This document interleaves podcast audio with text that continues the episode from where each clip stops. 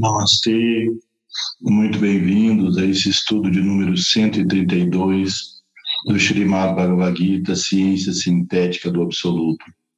A revelação do Senhor Narayana, o Supremo Senhor, em sua manifestação como Sri Krishna, para trazer a nós a essência da sabedoria perene, ou Sanatana Dharma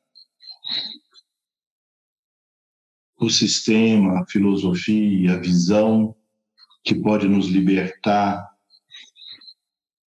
da escravidão imposta pelas nossas próprias limitações da personalidade, fazendo reconhecer nossa essência divina. Vamos iniciar, como fazemos sempre, com o mantra dedicado ao Senhor Ganesha, aquele que hoje nós temos aqui atrás, né, na, na imagem, aquele que é a fonte de toda sabedoria, o Senhor do exército dos sábios, e as bênçãos do Senhor Narayana, em sua forma de Naranarayana, em sua forma de Saraswati Devi, a deusa da sabedoria, em sua forma do grande sábio Vyasa, e proclamamos vitória, o estudo do Vidi, a ciência sagrada, que reverenciamos sua manifestação como Arjuna e Krishna, para nos trazer a revelação do Sanatana Dharma através do Srimad Bhagavad Gita. Vamos colocar as mãos juntas frente ao coração espiritual no centro do peito. Om गणनात्वा घनपतिगुं हवामहे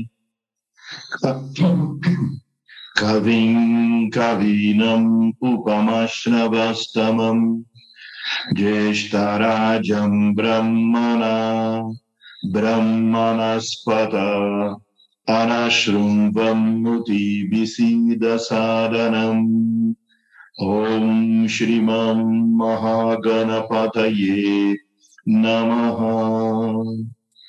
नमस्ते नरदेवाय नमो। नारायणाय च बादरीवननाथाय योगिनं पातये नमः। नारायणं नमस्कृत्य नरं चैव नरोत्तमम्। देवीं सरस्वतीं व्यसं ततो जयामुदीरये। नारायणाजतौ जगातास्तिस्तैस्तिस्तौ शूदसङ्कल्पनतौ च वंदे कृष्ण अर्जुनौ सरा ॐ Namastê. Então, hoje nós vamos iniciar mais um capítulo do Srimad Bhagavad Gita.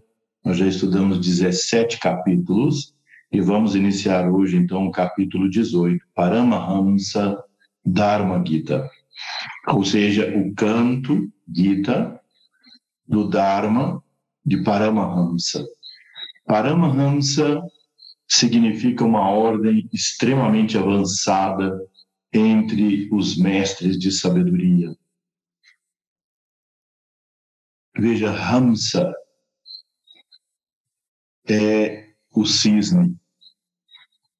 Há um, uma história védica, história nos Puranas, na verdade, que conta que Hamsa é uma ave que quando alguém misturou água com leite, ele foi capaz de, com o seu bico, separar o leite da água e tomar apenas o leite. Ramsa é o símbolo daqueles mestres que chegaram a um nível muito avançado de evolução, em que eles podem, pela graça do néctar de sabedoria que flui dos pés da Divina Mãe em sua forma de Sarasvati Devi, esse néctar impregna a consciência desses Ramsas e eles são capazes de discernir no meio de todas as escrituras sagradas e todas as filosofias e todos os sistemas, aquilo que é eterno, aquilo que é permanente, aquilo que é duradouro, separando daquilo que é transitório, que serviu ao longo da história para um povo, um momento, uma época. Então, diante de todas essas filosofias e escrituras, eles separam aquilo que é Dharma do Adharma e promulgam e ensinam o Dharma. Paramahamsa significa alguém que é um supremo Hamsa, ainda superior ao Hamsa, Paramahamsa. Normalmente no mundo, os discípulos em homenagem aos grandes seres que encarnam nesse planeta, muitas vezes dão nomes, desses nomes de Paramahamsa, Mahatma, mas não tem essa mesma conotação que a Shuddha Dharma Mandalam dá para essa hierarquia de sábios. Então, nós temos, por exemplo, Ramakrishna Paramahamsa, o grande ser Ramakrishna, encarnado no século XIX na Índia. Os discípulos o chamam Paramahamsa, assim como a Gandhi lhe chamam Mahatma, significando grande alma, e não esse nível hierárquico que a Shuddha Dharma classifica os grandes seres. Então, Paramahamsa Dharma Gita fala sobre a disciplina referente aos Paramahamsas, que, o que significa que para nós é como um foco, como um objetivo a ser alcançado. Nós devemos ter esse capítulo como uma referência daquilo que nós devemos buscar alcançar ao longo das nossas vidas. É, e quanto, se possível, algo ainda nessa vida, não é? Nós devemos fazer todo o esforço necessário para realizarmos isso ainda nessa vida. Então, o primeiro verso diz: Disse o bem-aventurado Senhor. Bhava, e aí vem embaixo correto, ou Shuddha Pravriti, ou ações necessárias não é constituído pela execução das ações proibidas assado. Alabhava, ou correto, ou Shuddha Nivriti, ou cessação da atividade proibida, não é constituído pela não execução dos atos legítimos. Sa. O significado filosófico de Bhava e Abhava foi devidamente exposto pelos videntes dos Tattvas, Vamos ver então, como fazemos sempre, esse verso em sânscrito. Nasato vidyate bhavam, vidyate sataha, ubayura pridrishtonta, tvanayostatva darshibhi.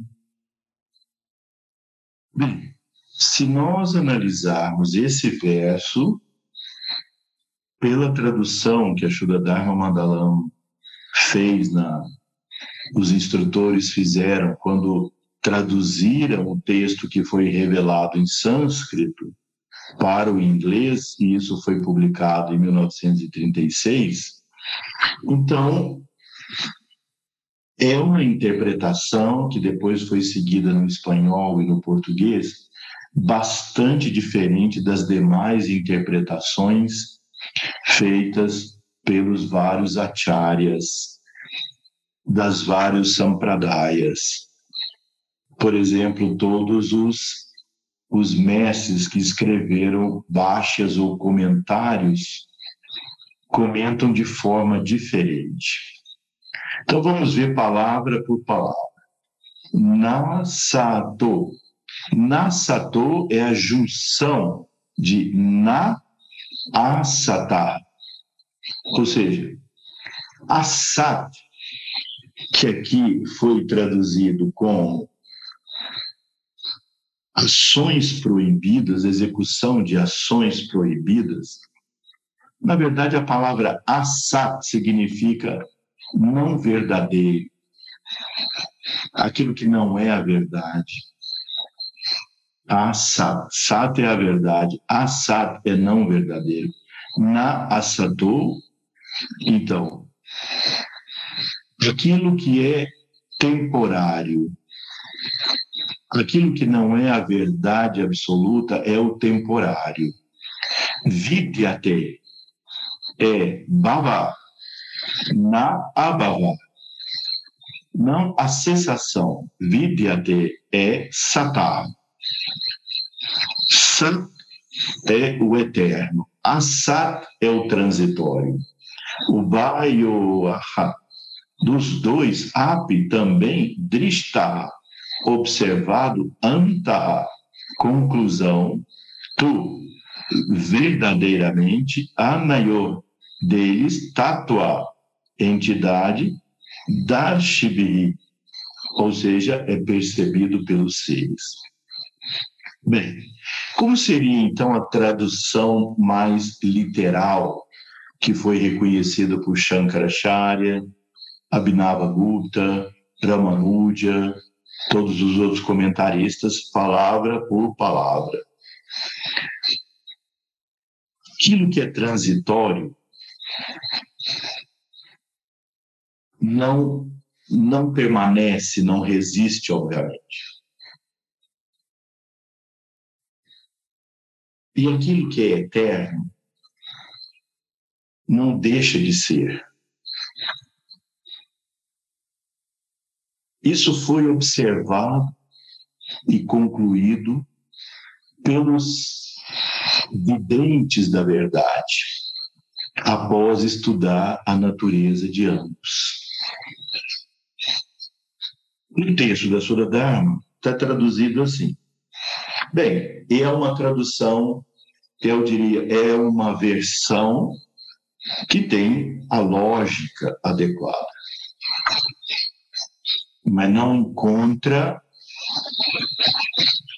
substrato, apoio na, nos termos em sânscrito propriamente. Então, as ações necessárias devem ser executadas. As ações que são consideradas negativas, conduzentes ao sofrimento, devem ser evitadas. E o sábio é aquele que consegue discernir entre uma coisa e outra. Não é assim? Isso não é o óbvio e o, e o sábio desse, desses ensinamentos que nós viemos percebendo até aqui?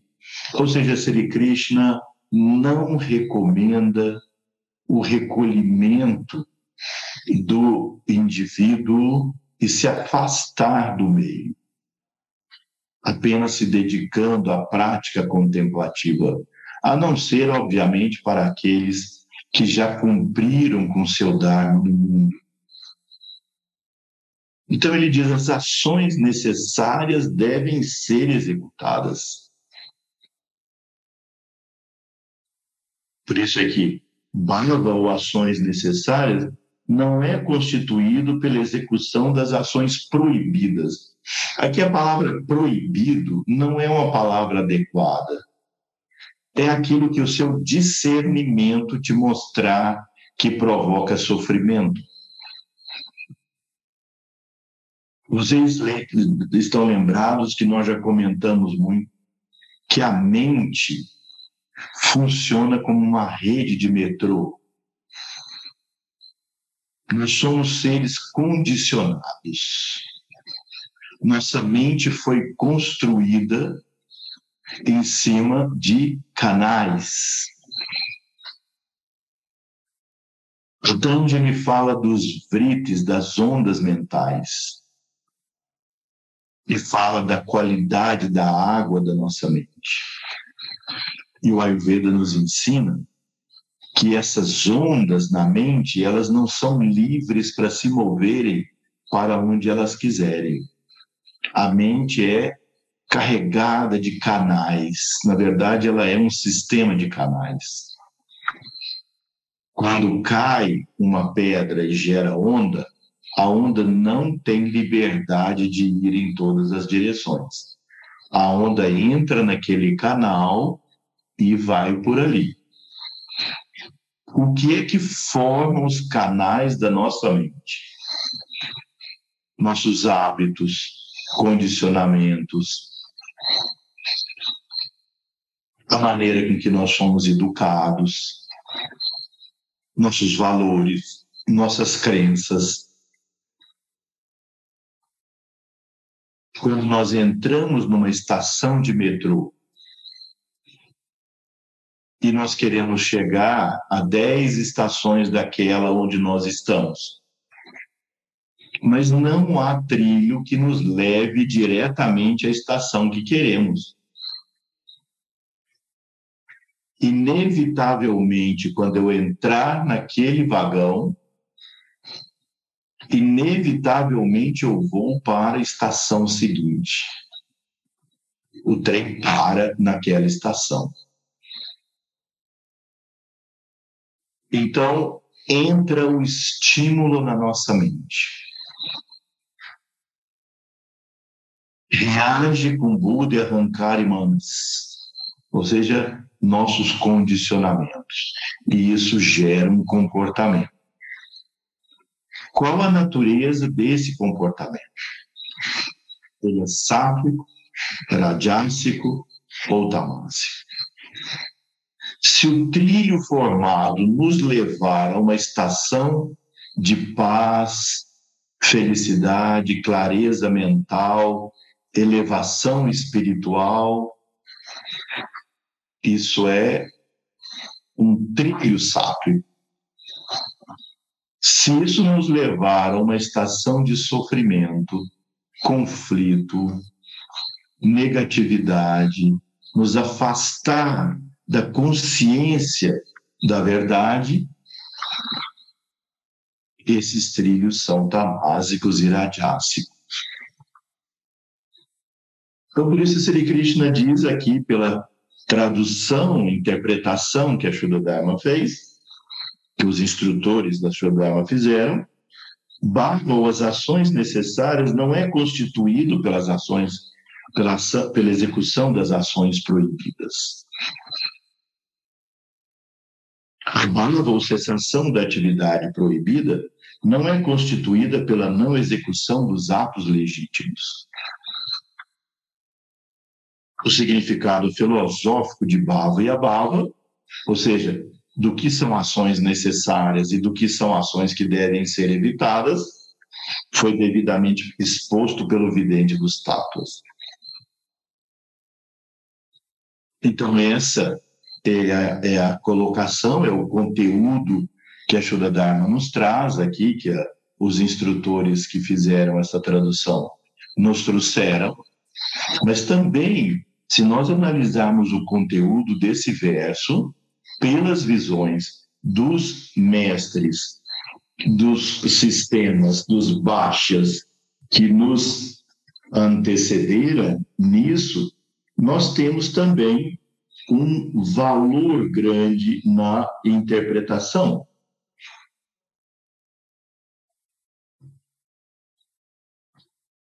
Veja,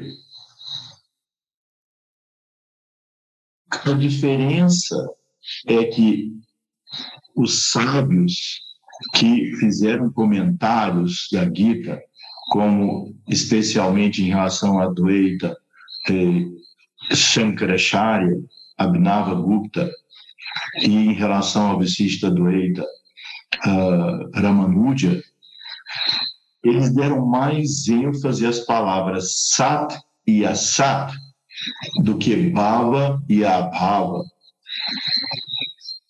como fez a transliteração e a tradução que os instrutores da Shuddha Dharma fizeram. Então, Asat significa o que é temporário. Nós sempre ficamos questionando, como seres humanos buscando evolução, o que é a verdade. Nós sempre temos internamente essa intuição. E assim também os sábios nos ensinaram conhecerás a verdade e a verdade vos libertará. Nós agora, depois de estudarmos 17 capítulos, já nos é bem claro que a verdade é o imutável, o supremo, que permeia o universo inteiro mas não se modifica. Há vários estudos anteriores, nós já questionamos isso.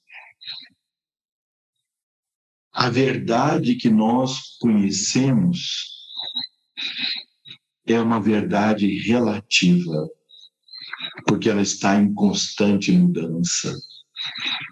Nesse verso, ela é chamada Assat, pensar que é o temporário, porque é uma verdade relativa a um ponto de vista e a um referencial que nós temos.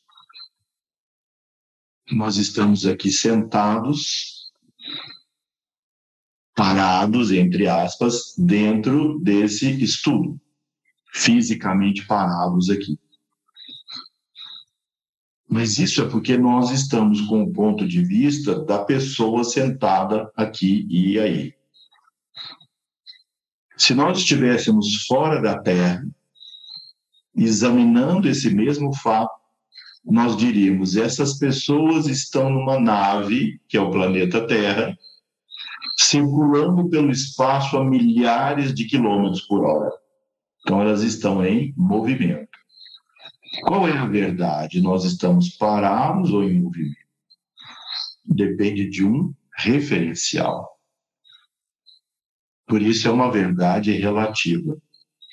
Nós vivemos no mundo as nossas verdades relativas. Com ela nós podemos viver, desenvolver nossa vida, mas ela nos limita que ao fato de que ela não nos faz conhecer nossa existência real. E, consequentemente, nós ficamos aprisionados num ciclo de alegria e tristeza, prazer e dor, condicionamento, a escravidão do, do condicionamento momentos de felicidade, momentos de tristeza, frustração, alegria, e a nossa mente, e a nossa vida, e a nossa pessoa flutuam com tudo isso. É possível haver uma verdade absoluta? Se sim, quais seriam os critérios para que uma verdade seja absoluta? Primeiro, aquilo que é a verdade absoluta deve estar em todos os lugares igualmente ao mesmo tempo.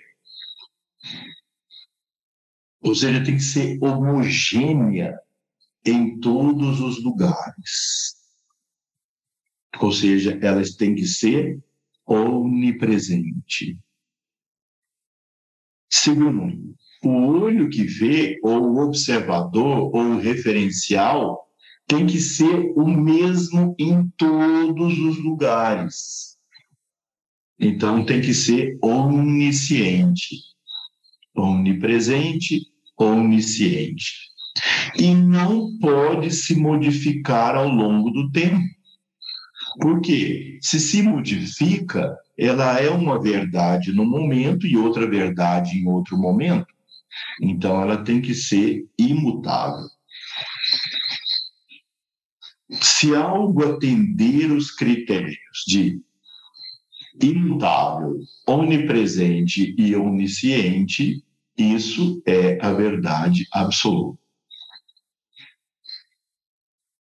Então, nesse verso, quando Sri Krishna fala eh, Sri Bhagavan Nuvacha e cita Asat, é essa verdade temporária.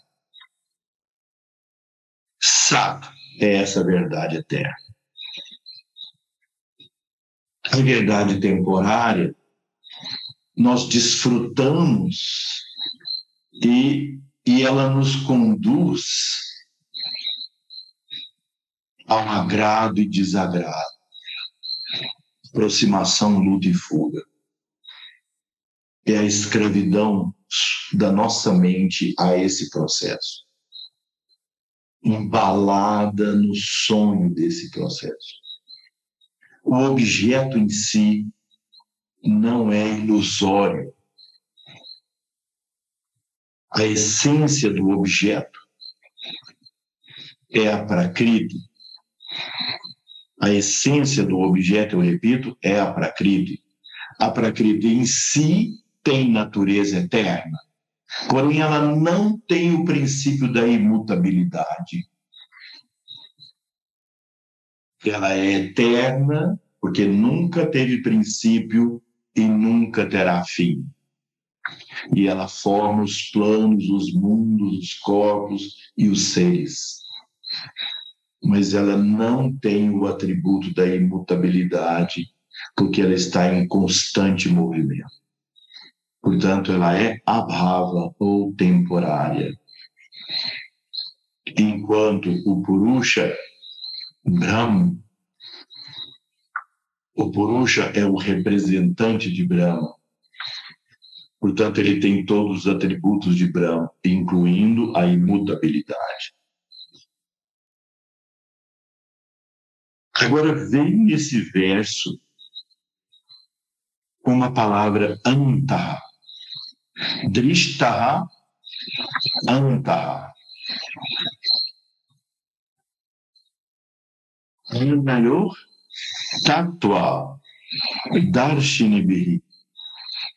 Porque Narayana, o Senhor, na forma de Krishna, colocou aqui Tattva Darshinibihi. Ou seja, perceber os tátuas. Ou seja, em outras palavras, os sábios, que aqui ele colocou presente aqui, os sábios, conseguem ver os tátuas e não a forma encantadora e hipnótica. Tátua significa a essência da matéria. Então, eles não falam aqui literalmente sobre a ação e a não execução da ação. Essa dimensão que o verso traduzido pelos instrutores da Sudama trouxe, tudo bem, é bastante importante. Mas se nós vamos a, a fundo no conteúdo sânscrito desses versos, nós observamos que Shankaracharya e Abhinava Gupta não não entraram no conteúdo da palavra anta, dristonta, que é drista anta. Essa é uma das coisas gramaticais do sânscrito, uma junção sandhi de palavras. Então ficou, se vocês veem o verso em sânscrito, tá? Dristonta. Dristo um, um, um, apóstrofo anta. Significa drista anta. Significa aqueles que observaram concluíram, foram ao final, tal como Veda, Vedanta, a finalidade dos Vedas, o fim dos Vedas. Drishta Anta. o final da observação, o ponto final, a essência da observação é detectar a presença dos elementos primordiais ou tátua na matéria. Ou seja, esses sábios, os Paramahansas, eles conseguiram ver e conseguem ver constantemente a essência que há por trás da forma. E, consequentemente, eles não estão na hipnose que nós vivemos presos ao processo do mundo. Então, para nós entendermos um pouco mais esse verso, eu trouxe aqui para vocês três versos muito elucidativos do Brihadaranyaka Upanishad. Desculpem, do Shwetavatara Upanishad. Se nós pegarmos aqui no capítulo 1, vocês estão aí vendo, Bhokta Bhogyam Peritaram, ou seja, três versos, o 12, o 10 e o 8. Eu quero mostrar para vocês aqui o Shloka 8 traduzido. O Senhor, Isha, o Supremo, dá suporte a tudo isso que foi unido, o perecível e o imperecível. Estão vendo as mesmas palavras aqui, Bhava e Abhava, Sat, Asat. Em sânscrito são essas duas palavras. Sat, Asat, perecível e imperecível. O manifesto, o efeito e o não manifesto, a causa. O mesmo Senhor, o Ser Supremo, desprovido da sua função de Senhor, torna-se preso por assumir a atitude do desfrutador. Ou seja, o Purusha, a consciência cósmica, quando ela promovendo o movimento da matéria, a matéria se torna a Hankara, que forma aquela película da individualidade que limita a consciência do todo a uma consciência individual, se torna diva.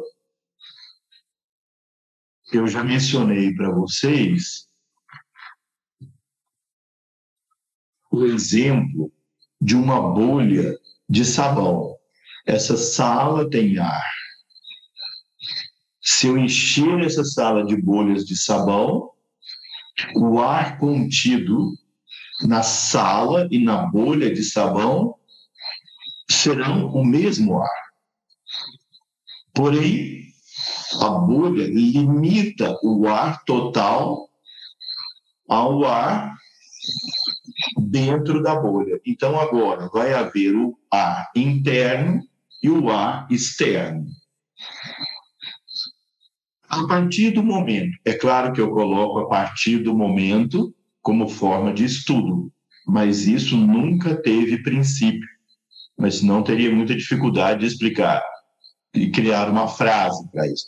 Mas a partir do momento, então, que há essa limitação, o Purusha, a consciência cósmica, se torna diva, a alma em evolução alma em evolução, que o nome sânscrito técnico para ela é diva, essa alma construiu, aí no caso o Ahankara, construiu uma mente para se relacionar com esse universo exterior a essa película que limitou a consciência.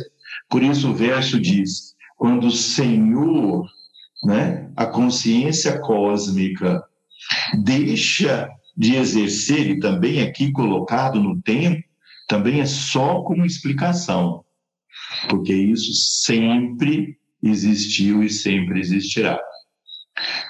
Então, essa consciência cósmica limitada, quando ele deixa de exercer então a função do todo e se limita ou é limitado pela matéria na forma de arrancar, surge então o diva, que construiu uma mente humanas para se relacionar com o universo exterior.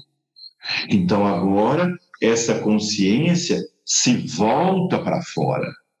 E quando eu digo essa consciência, eu me refiro a eu e você, nós. Nós somos essa película revestindo uma consciência que essencialmente é cósmica, mas que nos parece individual. Que essa consciência, munida da sua mente humanas, se relaciona com o universo exterior como o desfrutar, o agrado e desagrado, o jogo de opostos. Então vamos continuar esses ilustrativos versos do Shwetavatara Upanishad.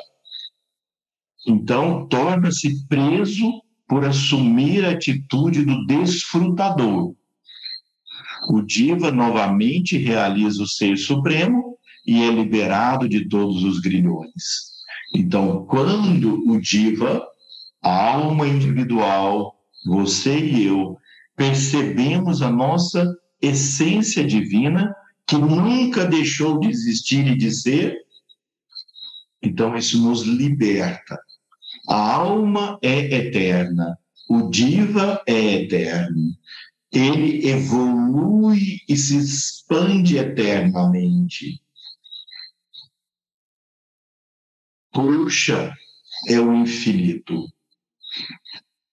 O diva é o finito. O finito se expande infinitamente, mas nunca vai abarcar a totalidade do infinito. Por isso, a evolução do Diva é eterna. Vamos ver agora o verso 9 do capítulo 1 do Shwetavatara Upanishad. O Senhor Supremo aparece como Ishvara, onisciente, onipotente.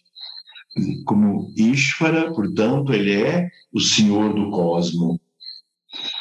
Nós o chamamos Narayana, Ishvara. O Senhor Supremo aparece como Ishvara, onisciente, onipotente, como Diva, que é, já vimos a alma individual de conhecimento e poder limitados, ambos não nascidos. Então, aqui é um tema extremamente importante. Essa simples expressão, ambos não nascidos. Isso, do ponto de vista da autoridade do Shwetavatara Upanishad, e da autoridade de Sri Krishna na Gita, a alma é eterna. Nessa, nessa visão, a alma não é uma ilusão. Não há o conceito de que a gota mergulha no oceano e se perde e se torna um no oceano.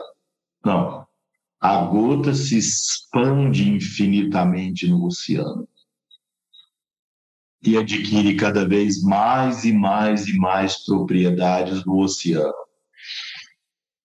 O Diva se expande. Nós somos almas humanas. Nós seremos iluminados, nós seremos yogis, nós seremos devas. De yogis nós passaremos a ser rishis, de rishis, maharishis, maharishis siddhas, siddhas mahatmas, e assim nossa evolução continuará infinitamente. Na linguagem cristã, ainda que talvez na teologia cristã eles não considerem a evolução do anjo para arcanjo, do arcanjo para querubim, para serafim, para trono, para potestade.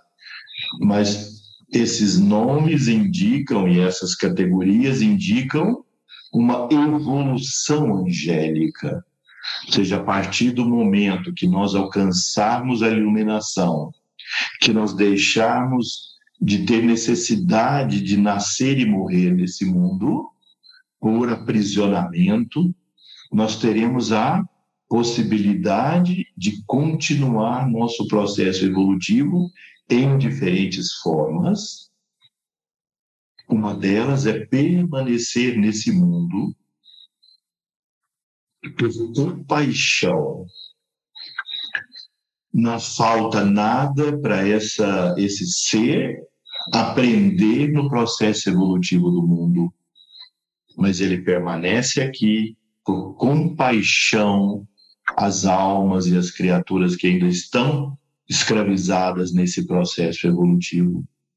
Eles então são chamados Budas de compaixão ou a grande hierarquia, a grande fraternidade branca, a grande hierarquia do Himalaia ou Shuddha Mandala aqueles seres que compõem o governo espiritual desse mundo, sob as ordens de Bhagavan Narayana. Mas eles continuam num processo evolutivo. Por isso, toda reverência que nós devemos a esses seres, porque eles estão aqui exclusivamente por compaixão a nós. E graças a eles, nós temos um rumo a seguir uma luz nesse nosso caminho. Mas isso, então veja, ambos não nascidos, ou seja, o Ishvara é eterno, mas também o Diva, a alma individual, é eterna. Mas isso não nega o universo fenomenal. Isso está no Shvetavatar Upanishad, repito, aqui é a tradução do verso em sânscrito. Não nega o universo fenomenal, pois existe ainda a Prakriti não nascida. Quando nós vamos entoar nas nossas práticas o Gayatri dedicado a Prakriti, Prakriti Yoga Gayatri, nós dizemos ajamekam, trigunatmikam, ajamekam, ou seja, sem nascimento, ajamekam, ou sem morte, que sempre existiu. Então, também aqui, veja, essa doutrina é fundamental, a matéria é eterna. O Ishvara, o Senhor do cosmo, Purusha é eterno. O Diva, a alma individual, é eterna e eles são todos eternamente Brahma. Sarvam Tatkalvidam Brahma. Tudo isto que está aqui nesse verso é verdadeiramente Brahma. Sarvam Brahma Swabhavayam. Tudo isto é da natureza de Brahma.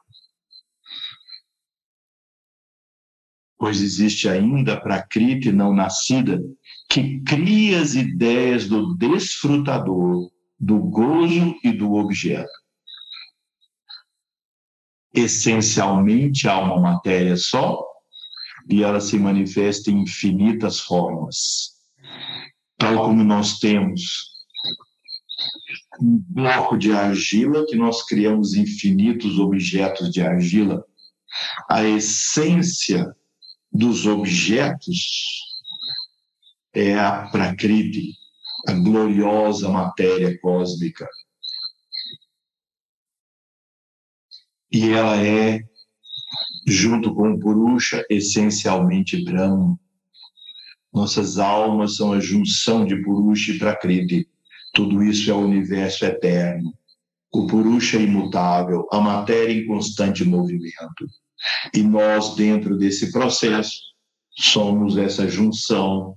Só que quando nós olhamos, nós olhamos para o universo fenomenal como aquele que desfruta, aquele que desfruta do objeto. O Atman é infinito e onipresente, portanto, desprovido de ações. Que fala então do Purusha cósmico. Quando o buscador sabe que todos esses três são Brahman, ele se liberta de seus grilhões. Veja que espetáculo de síntese que é esse verso. Shvetavatar Upanishad. E ainda para completar o verso 10. Prakriti é perecível. Perecível no sentido das formas. As formas são perecíveis. A Prakriti, como essência, é imperecível. Hara, o Senhor, né, um dos nomes de Shiva, Hara, o Senhor, é imortal e imperecível. O eu supremo não dual rege tanto a Prakriti como a alma individual.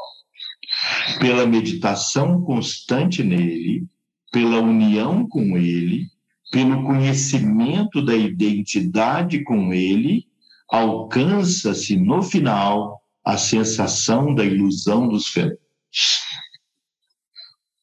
Porque é aquilo que está aqui no verso, você entra no, nos tátuas, ou seja, nas essências, na essência, você vê as coisas como elas são, não como o desfrutador percebe. E é isso que Sri Krishna estava induzindo Arjuna e, consequentemente, cada um de nós a observar. O campo de batalha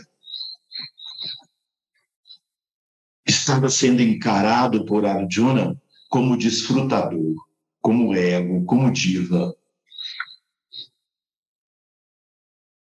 Enquanto nós vivemos assim, nós estamos escravizados a esse processo.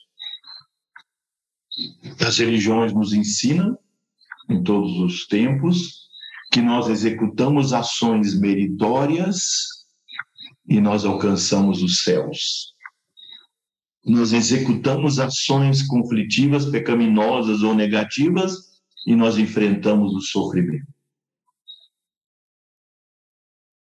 Nós executamos ações mistas e nós voltamos a nascer e morrer nesse mundo.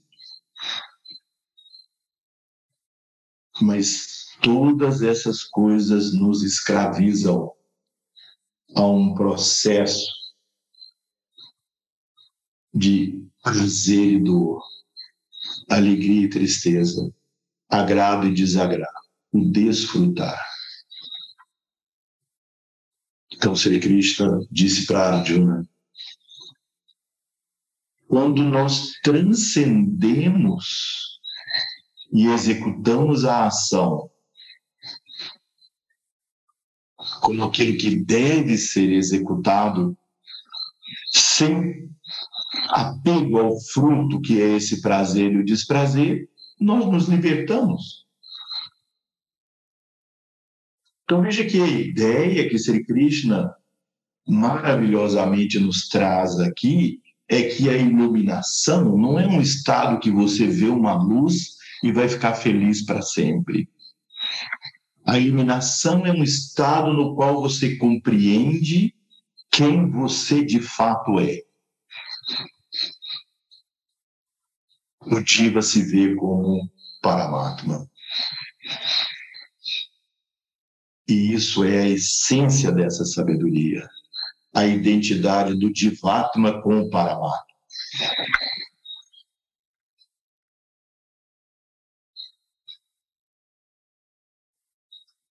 Então, esse é o conteúdo duas vertentes de conteúdo para esse verso. Uma, e é esse que está no texto aqui da Shuddha Dharma, em, em, em, traduzido ao inglês, espanhol e português, que fala sobre a ação que deve ser executada e não. Mas a essência do verso vai além e fala de satyasat, de uma verdade transitória e passageira, que o, o diva está mergulhado, uma verdade eterna, no qual o Ishvara, o Paramatma, está presente, mas não é afetado, e moldando todo esse palco do universo está a Prakriti. A Prakriti que molda mundos, seres e coisas, ela está em constante movimento. Então, essencialmente, ela é uma, mas na forma ela é múltipla. E ela é sem nascimento. O próximo verso. Transcendendo a alegria e o sofrimento, o lucro e a perda, a vitória e a derrota. Prepara-te para a luta. Aqui, entre parênteses, para a ação no processo sansárico do mundo. Assim não serás escravizado nem pelo mal, nem pelo bem. Então vamos ver esse verso. Shukadukhe same kritva laba jaya jayao tato yudhaya yud yuyusva naivam papam avapsyati. Shuka, a alegria, do que a tristeza ou a dor, same kritwa, devem ser tratados igualmente. Lamba alabal, o ganho e a perda. Jaya ajayal, a vitória e a derrota. Tata. Então, Yudhaya, lute, Yudhashva, se engaje, se, se coloque, mas nunca. E aí você se tornará livre do papam, dos pecados, avasya, que possa incorrer. Isso literalmente é o que está escrito. Então, esse verso nos traz esse mesmo estado de equanimidade que Sri Krishna constantemente nos incentiva a percorrer. Não é? E o verso 3. Os videntes declaram que o resultado da ação impessoal é sátrico, abençoado e iluminativo. O efeito da ação radiásica é a dor, através das dualidades. E, e da ação tamásica é a ignorância do conhecimento átmico. Karmana Shukritasyahu Satvikam Nirmalam Palam Rajasastu Palam Dhukam Agnanam Tamasak então, nós estamos inevitavelmente dominados pelas trigunas, pelas três qualidades da matéria. Também aqui eu trouxe alguns outros versos.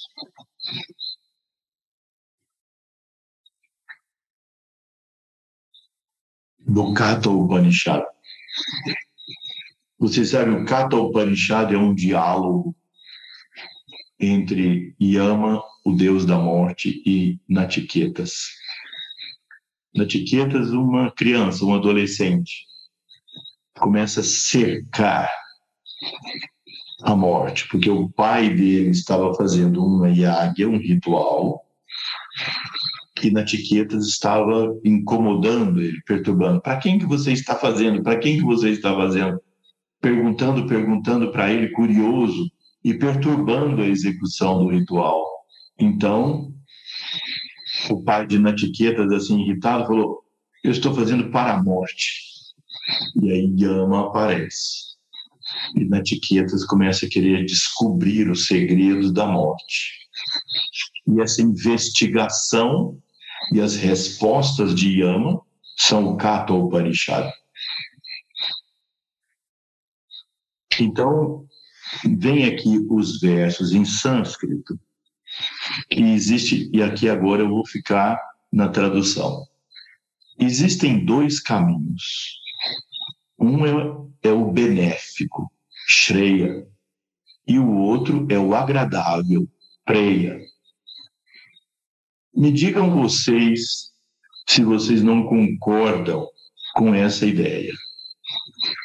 Na vida, em tudo que a gente faz, existem dois caminhos: o benéfico e o agradável.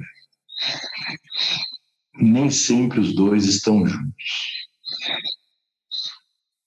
Esse é o grande dilema filosófico que nós já falamos aqui tantas vezes. O papel do prazer na vida. O papel do prazer deve ser motivacional, mas não o objeto da escolha. O agradável não deve ser o que nos motiva a agir dessa ou daquela outra forma, senão o benéfico. Continuando, então.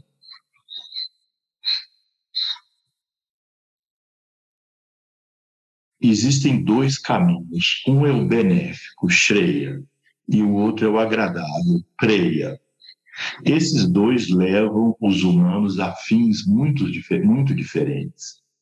O agradável é prazeroso no começo, mas acaba com dor.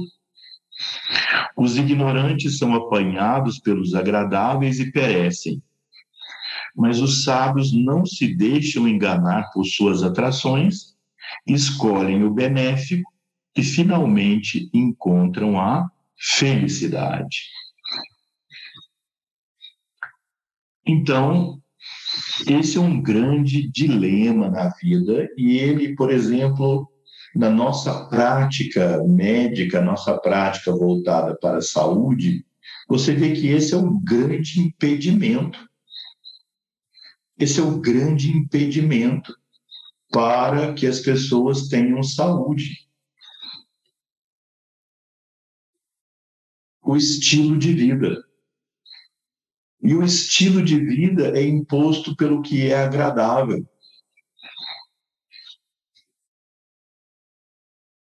Mesmo que seja, por exemplo, o trabalho que acaba consumindo minha vida mas que eu tenho um fruto agradável com ele, que é a riqueza que ele me traz.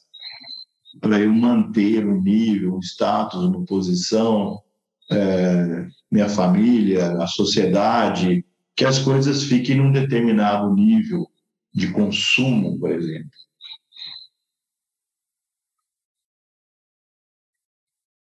Então, o benéfico e o agradável não são iguais na maior parte das vezes. Então, nós pedimos às pessoas, sugerimos às pessoas, como prática da rotina diária, acordem com o nascer do sol. Levantem, melhor, com o nascer do sol. Quem é que assume isso na sua prática diária? a maioria fica no agradável de dormir mais. E encontra mil motivos para isso. Depois agradecer a vida porque você acordou mais um dia. A vida é uma dádiva. A vida não é um peso que nós devemos carregar nas costas. Nós devemos sentar na cama e agradecer a vida porque nós acordamos mais um dia. Nas nosso, no nosso sadhana da Shuddha Dharma Mandalam, assim como em outras sampradayas, nós sentamos na cama e entoamos o mantra Om Namaha Shri Param Marishibhyo Yogi Bhyaha Om glória aos supremos rishis e yogis ou seja, nós reverenciamos aos nossos mestres. O primeiro ato do dia. E em seguida, Shubhamastu Sarva Jagatam, que todos os seres sejam felizes. E aí irradiamos a luz do nosso coração para todos os seres. Ou seja, esse é um ato de saúde. Esse é um ato de saúde porque cria um samskara positivo na mente. Não é, ai meu Deus, mais um dia. Ai, vou ter que trabalhar. Ai, tá coisa difícil, tudo é difícil. Me levanto cansado. Sacraliza o ato de acordar e levantar. Na tradição da cultura védica, nós olhamos para a palma das mãos depois de ter feito esses dois mantras e entoamos Karagreva Sate Lakshmi Karamadhi Saraswati Karamuletu Govindam Prabhate Karadarshanam Nós vemos Lakshmi na parte superior da nossa mão. Nós vemos, nós, nós vemos Saraswati no meio da nossa mão. Se aqueles são mais devotos da Devi dizem eu vejo Gauri outra forma da Mãe Divina na base da minha mão. Os que são mais devotos de Krishna dizem: Eu vejo Govinda na base das minhas mãos. Então eu ofereço todos os meus atos. Quer dizer, as mãos são símbolos das ações. Depois nós dizemos, nós pedimos permissão para a Mãe Terra para pisar nela. Eu digo sempre, mesmo que você more no décimo primeiro andar de um prédio, mas é simbólico você descer da cama e pisar na terra. Samudra Vasane Devi Parvatastana Mandale Vishnu Padni Namastubhyam Padasparsham Kshamashvami Eu peço permissão para colocar o meu pé em você. Depois nós invocamos o Navagraha, os nove planetas e de acordo com o dia, a divindade específica. Quer dizer, esse é um ato de sacralizar, de criar sanskaras ou padrões mentais positivos de entrega, de reconhecimento da presença divina. E aí isso nos impulsiona a buscar mais o que é benéfico do que é agradável. Mas depois vem a alimentação. Na alimentação, de modo geral, grande maioria dos seres humanos vai pelo agradável e não pelo benéfico. Então, isso cria muitas doenças, muito sofrimento. Não é? A alimentação, uma das grandes causas de doenças.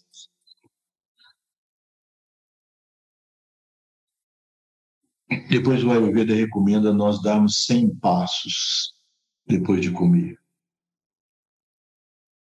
E a pessoa pensa que então 100 passos é 100 com S, nenhum passo.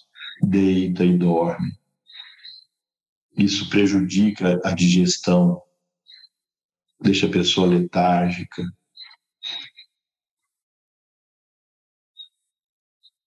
E assim por diante.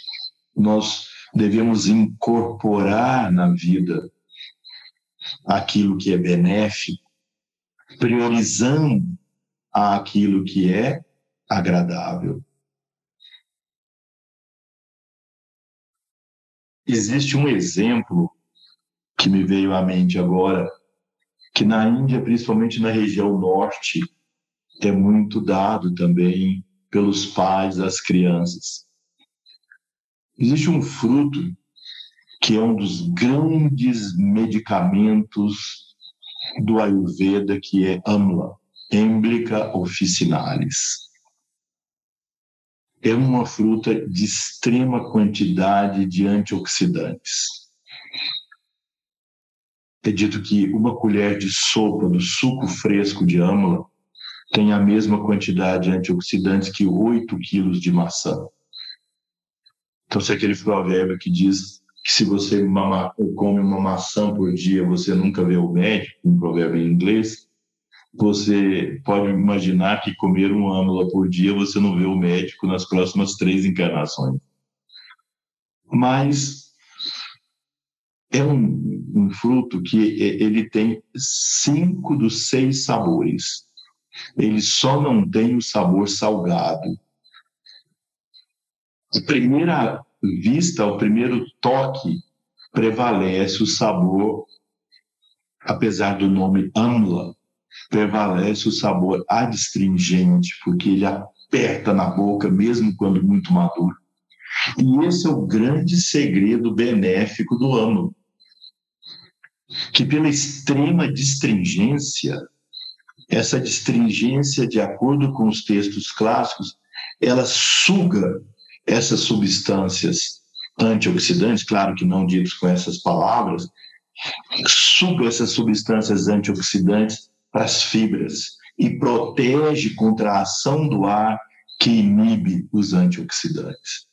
Por exemplo, um suco de laranja, algumas horas depois, ele perdeu toda a propriedade antioxidante, se deixado exposto ao ar. Mas o âmula, por ser tão adstringente, ele guarda essas propriedades. Então, eu diria para você que não é um fruto muito agradável. Nós temos aqui no Ashram um pequeno uh, Amlavana, uma pequena floresta de Amla. Então, tem os rituais próprios para Amla, na época da colheita, etc. Então, é um dos grandes superalimentos que a natureza nos beneficia.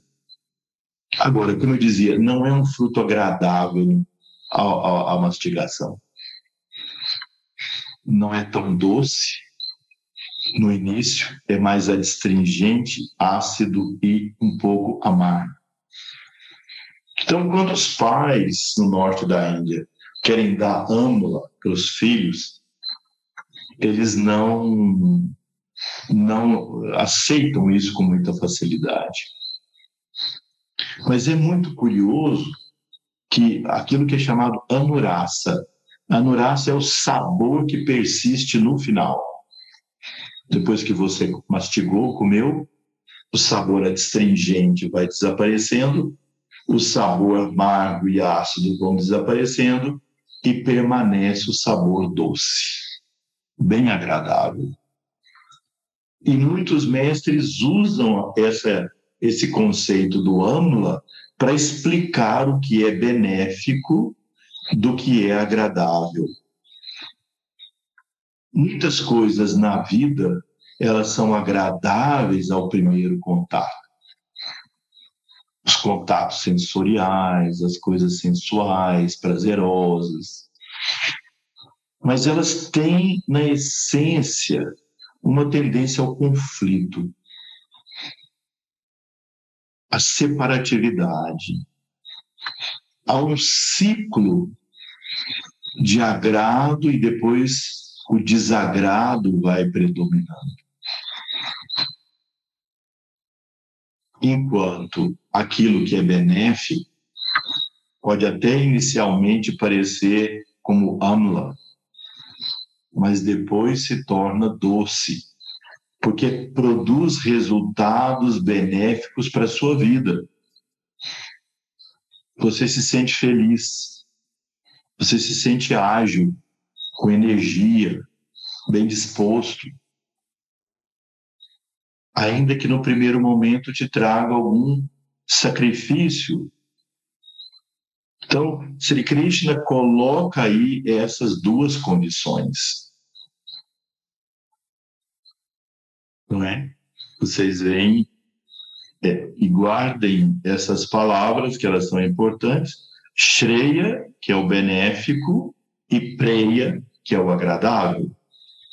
Se você puder fazer com que o benéfico na sua vida também seja agradável, se torne agradável, é tudo de bom. Por exemplo, nós estamos aqui estudando nós consideramos que isso é benéfico. Podemos tornar isso agradável? É o que procuramos fazer. Você se empenha daí para considerar isso agradável, eu me empenho de cá, e nós procuramos tornar esse momento também agradável. Mas antes de tudo, ele é benéfico. Você vê, em muitos momentos, nesses nossos 132 estudos, que eu estava na Índia e a diferença de fuso horário, então nós fizemos às quatro da manhã. Outras vezes, em alguns lugares onde a qualidade da, da transmissão não era boa. Muitas vezes você e eu, depois de um dia de muito trabalho, então, aparentemente, num primeiro momento, agradável, não. Agradável seria é, dormir, ou descansar, ou ter um lazer, alguma coisa assim mas nós sentimos o quanto isso é benéfico. Então, por isso, ele já se tornou agradável, prazeroso. Mas se você tiver que ficar entre o benéfico e o agradável, não tenha dúvidas de que o agradável vai te embalar num sonho e trazer o aprisionamento, enquanto o benéfico te liberta. Principalmente se você tiver em vista que você está fazendo esse ato com uma entrega ao Supremo, que é a sua origem. Então, no verso 3, Sri Krishna enfatiza essa questão dos atos terem o selo de Sattva, Rajas e Tamas. Ou seja, de acordo com a motivação, porque veja, os atos são muito mais ligados em termos das trigunas a motivação que te fez agir do que ao ato em si. Por exemplo, Sri Krishna, em outras partes da Gita, coloca, coloca que, inclusive, os atos religiosos e espirituais. E ele diz yagna, dana e tapas. Yagna são os rituais, as cerimônias de qualquer ordem religiosa, da prática do yoga, etc.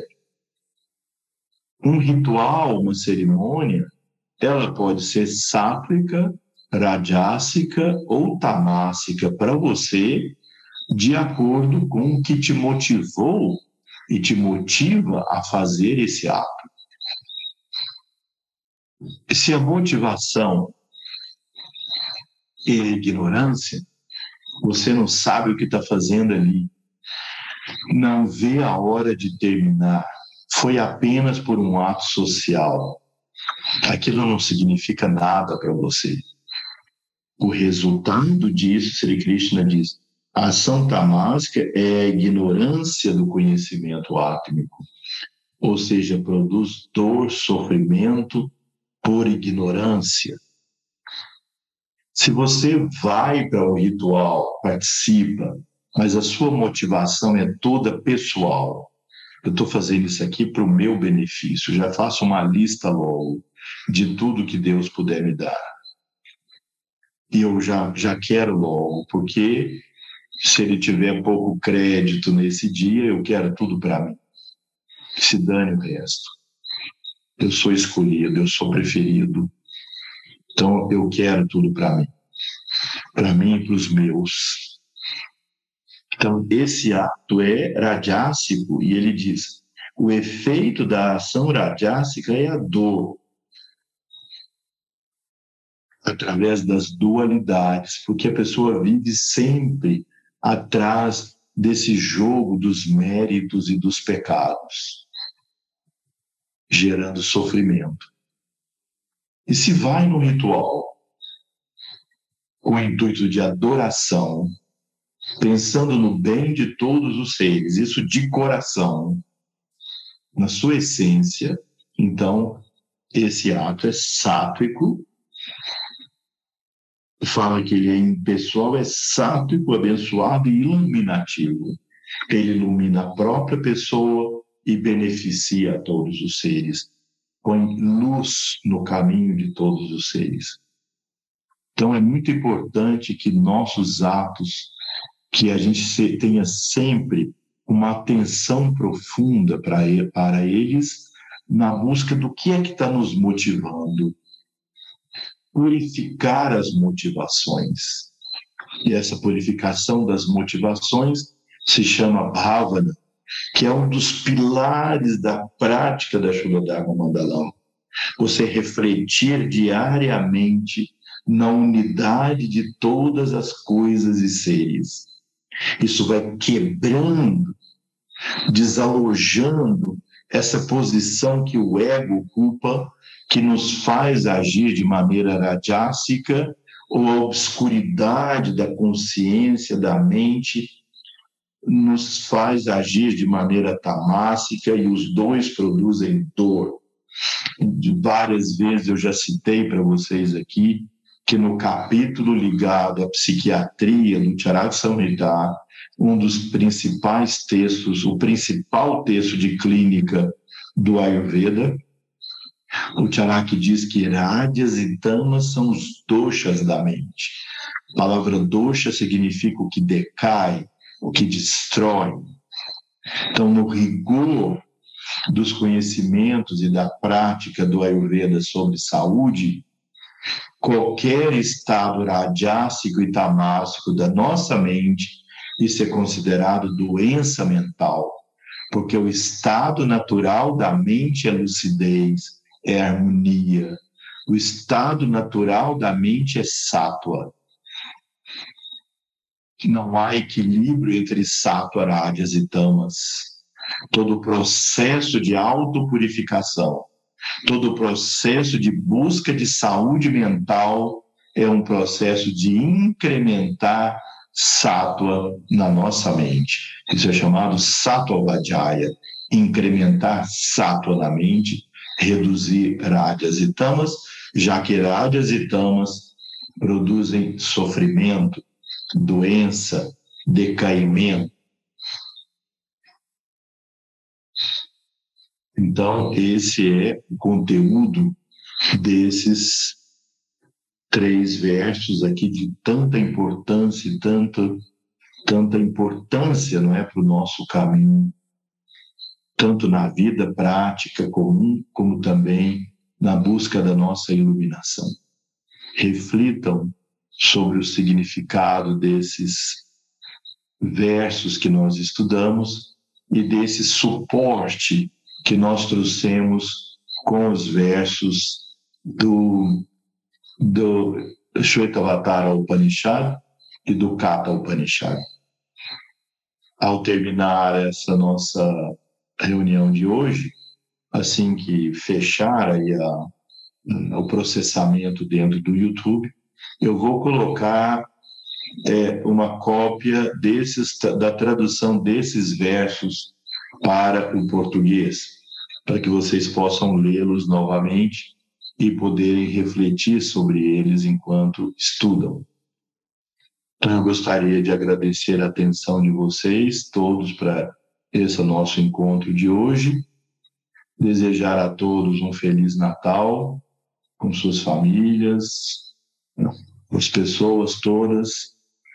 Vamos buscar de fato considerar esse dia, mesmo que ninguém saiba historicamente se esse é o dia mesmo que Jesus nasceu, mas do ponto de vista astrológico, astronômico, é um dia que tem um papel é, provavelmente dentro desse mito solar que é a vida de Jesus, o nascimento. Não é?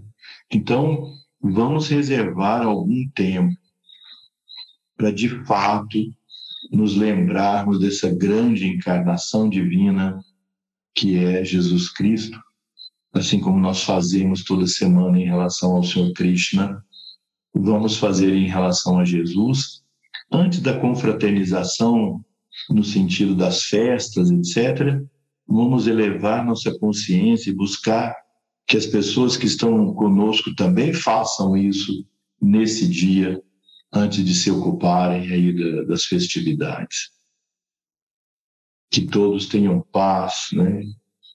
Que todos esses conflitos entre as pessoas, dentro das famílias, diferentes noções, diferentes pontos de vista, num período de transição histórica que a sociedade vive, que é um período de conflito adolescente da humanidade até que nós possamos alcançar uma maturidade adulta como sociedade, né? Quem sabe daqui quanto tempo e pela graça dos grandes seres. Até lá que a luz divina possa iluminar nossas consciências e nós possamos encontrar um caminho de equilíbrio, de harmonia, de paz, de lucidez. Lembrando que os valores que os mestres nos trazem são valores de disciplina, autoconhecimento, controle de si mesmo, entrega à divindade, é aquele que conhece, não só aquele que desfruta. Om